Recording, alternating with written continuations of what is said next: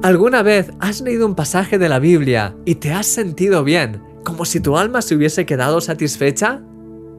A mí me ha pasado muchas veces a lo largo de mi vida y me sigue pasando de manera habitual. Esos días en los que lees un pasaje de la Biblia y uno de los versículos realmente te toca y empieza a adquirir un significado en tu vida que nunca habías visto hasta ese momento. Es algo tan precioso.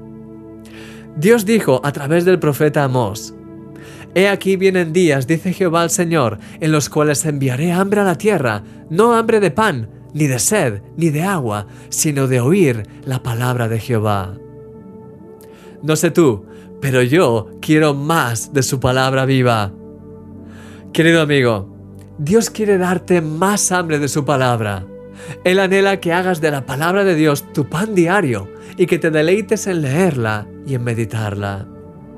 Si te cuesta leerla de manera habitual, quiero darte tres consejos. Primero, no te sientas condenado. Dios no te obliga a leer la Biblia, ni eres un mal cristiano por no leerla tan a menudo como te gustaría. Segundo, es una invitación. No es una obligación, sino una invitación que Dios te extiende para descubrir los tesoros que ha preparado para ti en su palabra. Él tiene cosas preciosas reservadas para ti que cambiarán tu vida por completo. Y tercero, como dicen los ingleses, keep it simple. Empieza por algo sencillo que puedas hacer a diario, como por ejemplo leer 5 minutos de un libro de la Biblia, el que tú escojas, y dedicar un rato a intentar profundizar en el significado de ese pasaje. Pequeñas acciones repetidas a diario crean un cambio enorme en nuestras vidas.